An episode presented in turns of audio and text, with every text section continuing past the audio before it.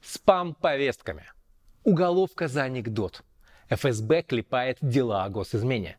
Россия сбила американский дрон. Путин рассказал бизнесменам про репу в Европе. Пригожин и высокие технологии. Прямо сейчас поговорим о главных новостях уходящей недели и разберемся, что они означают. Это «Изнанка» – программа об обратной стороне событий. Меня зовут Паша Борисов. Скрытая мобилизация, вторая волна, новый добор. Называть этот процесс можно как угодно, но факт остается фактом. Россиянам опять начали приходить повестки. Их получили жители уже как минимум 43 регионов. Это больше половины страны. Где-то, как в Воронежской области, о рассылке сообщают официально. Местные власти говорят, да, повестки выдаются. Все это ради актуализации данных. Просто загляните в военкомат. Ничего страшного. Но еще в первую волну люди частенько шли вроде как для уточнения информации, а потом отправлялись на фронт без разговоров. Похожие новости поступают и из других частей страны.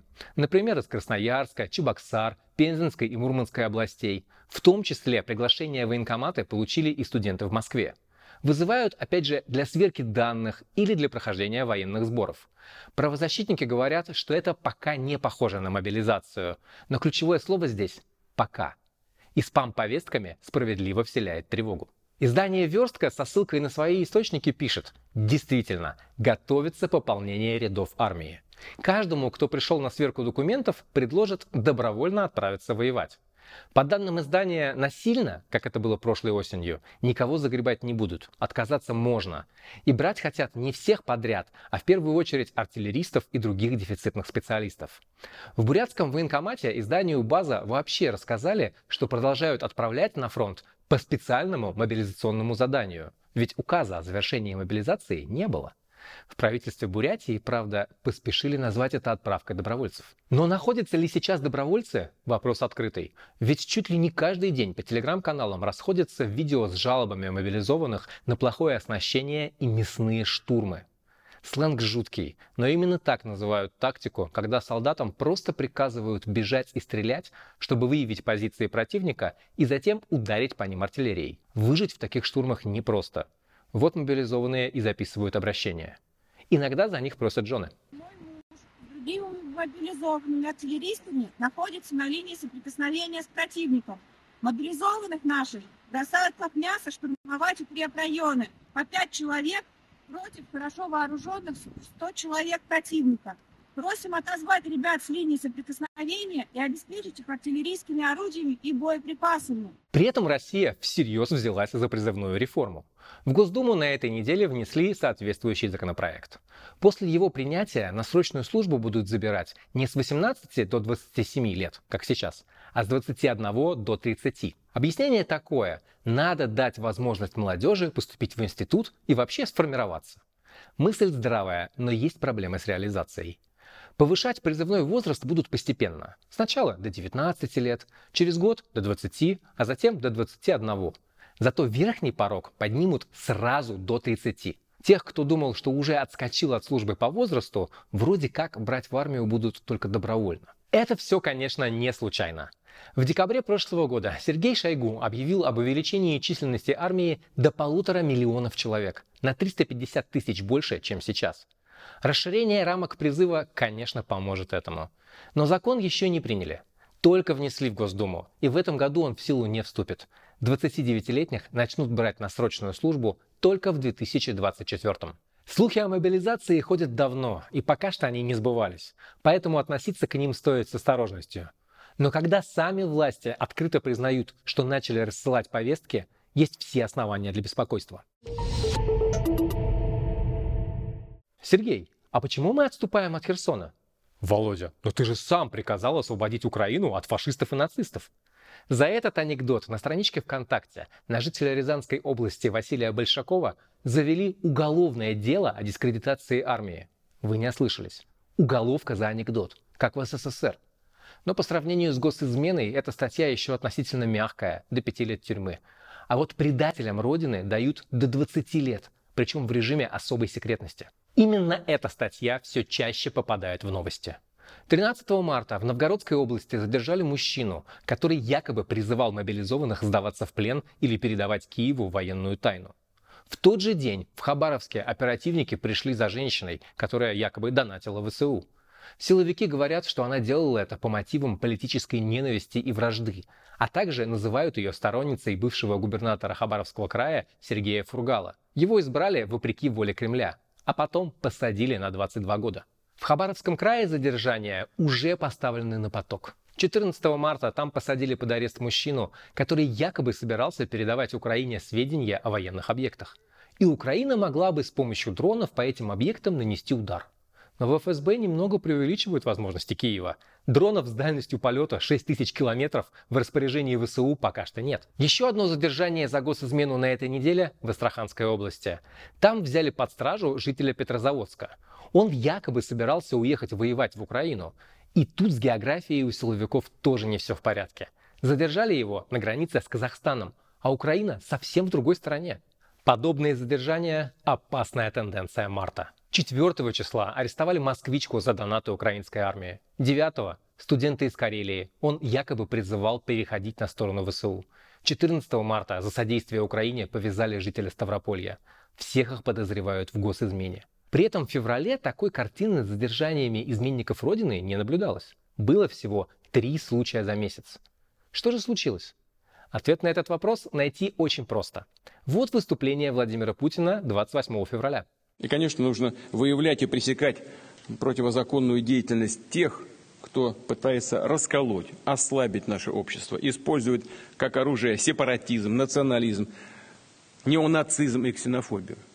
Это тоже всегда применялось в отношении нашей страны. А сейчас э, попытки, конечно, наиболее активные, попытки активизировать всю эту мразь на нашей земле. Воспринять это иначе, как отмашку спецслужбам, сложно. Вот они и стали клепать уголовные дела с новой силой. Ключевая проблема статьи о госизмене – это секретность. По ней судят в закрытом режиме. Информации о каждом деле минимум. Нам предлагают верить спецслужбе на слово. При этом законы трактуют госизмену крайне широко. Запрещено, например, оказывать помощь в деятельности, направленной против безопасности РФ. Под такую формулировку можно притянуть что угодно, предупреждают правозащитники. А обычный разговор с родственником о том, что ему не следует идти воевать, легко пришить к делу, как призыв сдаваться в плен. Тема госизмены оказалась настолько популярной, что ее взяли на вооружение даже мошенники. Сбербанк предупреждает, если вам звонят и говорят, что деньги с вашего счета переводят в Украину, угрожая уголовкой, не ведитесь и бросайте трубку. А изнанка предупреждает, что в отличие от мошенников, оперативники ФСБ заранее звонить не будут. И от их визита не застрахован уже никто.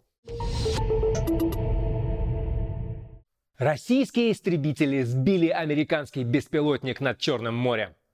Звучит как новость о начале Третьей мировой, но, кажется, эскалации в отношениях Москвы и Вашингтона не будет. О крушении беспилотника МК-9 стало известно 14 марта. Командование силами США в Европе представляет такую версию. Беспилотник стоимостью 30 миллионов долларов выполнял рутинные задачи в нейтральных водах. Его заметили два российских Су-27 и начали рядом с ним кружить. В итоге был поврежден винт беспилотника и он упал в воду. МК-9 может нести вооружение, но над Черным морем летала безоружная версия. Пентагон опубликовал видеозапись инцидента. Из нее следует, что дрон облили топливом.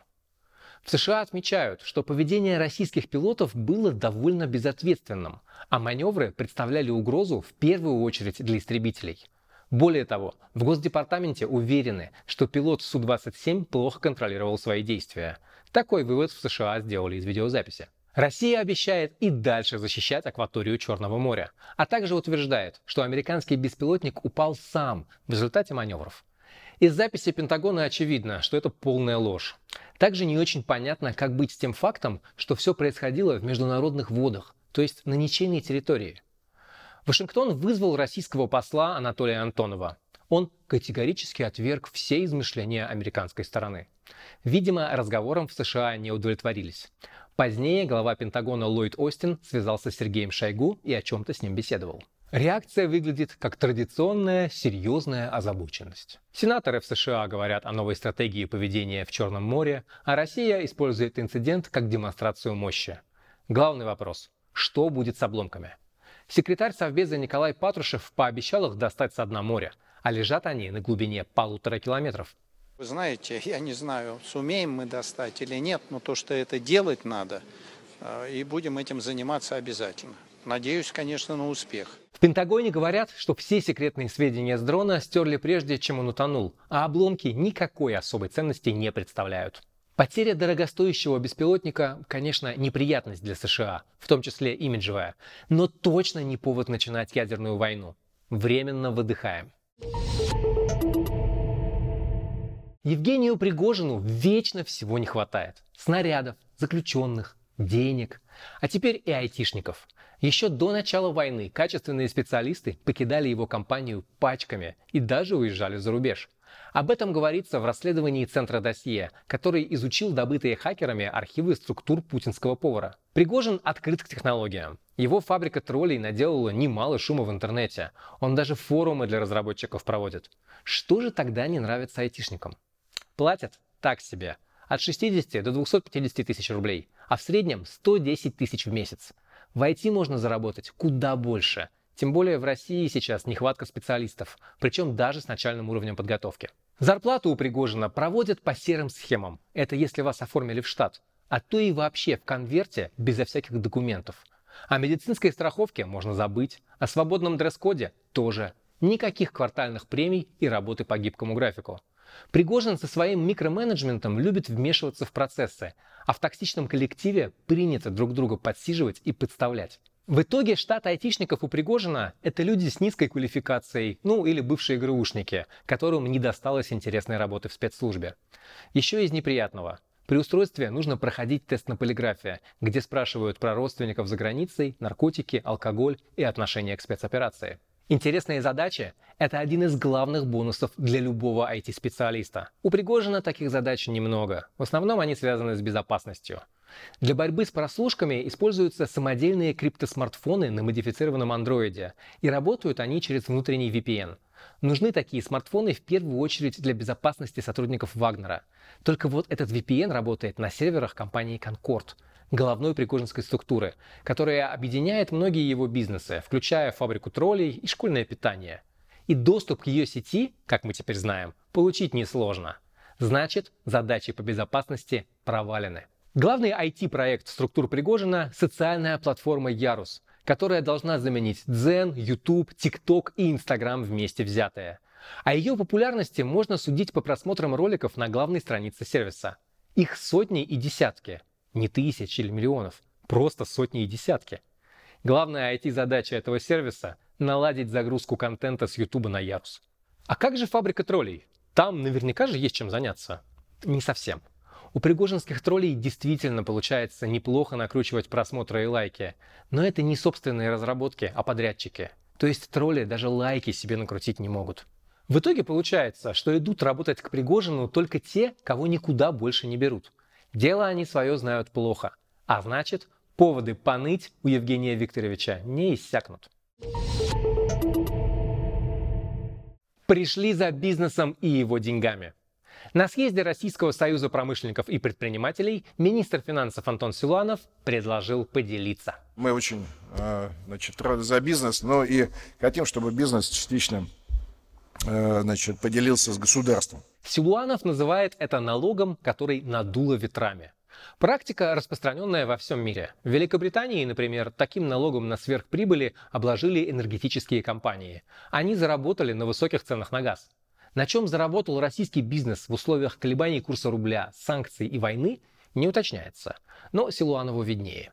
Он говорит, что в 2021 году доходы компании выросли более чем вдвое, до 34 триллионов, а в 2022 составили 26 триллионов рублей. Надо делиться. Но только тем, кто заработал не меньше миллиарда в год. Это одна десятая процента компаний в России. Отдать придется примерно 5% от дополнительного дохода. В общей сложности это 300 миллиардов рублей. Из слов Силуанова вытекало, что бюджету нужна помощь. Но выступавший после него Владимир Путин обрисовал совсем другую картину. Тогда зарубежные аналитики пророчили нам депрессию и спад потребительского сектора. Обещали пустые полки магазинов, массовый дефицит товаров, провал сектора услуг. Однако жизнь по-другому распорядилась. Сами западные страны в полный рост столкнулись с такими же проблемами. Дошло до того, что их руководители предлагают своим гражданам вместо салата и помидор перейти на репу. Репа – хороший продукт, но и за репой, наверное, тоже к нам придется ехать, потому что э, уровень урожая все-таки у нас э, э, значительно превышает те показатели, которые есть в наших, у наших соседей в Европе. Что у нас в экономике? Неважно. Главное, что у соседа корова сдохла. Но давайте разберемся, откуда взялась эта репа. Путин цитирует Терезу Кофе, британского политика, которая отвечает в правительстве за сельское хозяйство и окружающую среду. В конце февраля, когда из-за плохой погоды в Испании и Марокко из магазинов пропали помидоры, она предложила есть репу. Ее, естественно, подняли на смех в соцсетях, а помидоры вскоре вернулись на полки. Как это связано с экономическим кризисом? Вопрос открытый. Путин вообще вел себя на встрече с бизнесменами откровенно странно. Вспоминал детские стишки. Девочка, припевочка, танцую и пою. Я Ленина не знаю, но я его люблю. Вот намекал, что одной СВО он ограничиваться не собирается. СВО прошло, началось, снова началось, опять прошло, а товары будут идти. Довольно неоднозначно реагировал на слова о том, что членов РСПП пока не сажали. Мы еще никого не сажали. Да. Из членов РСПП. Слава Богу. Давайте тогда обсудим силовое давление на бизнес. Давайте. Это, кстати, неправда. Сажали, конечно. Михаил Ходорковский 10 лет провел в заключении, а он был членом РСПП. Более того, именно от лица Союза промышленников и предпринимателей в 2003 году он выступил перед Путиным с докладом о коррупции и обвинил Роснефть в покупке предприятия «Северная нефть» по завышенной цене. Путин ответил обвинениями в адрес ЮКОСа. Что было потом, вы все знаете.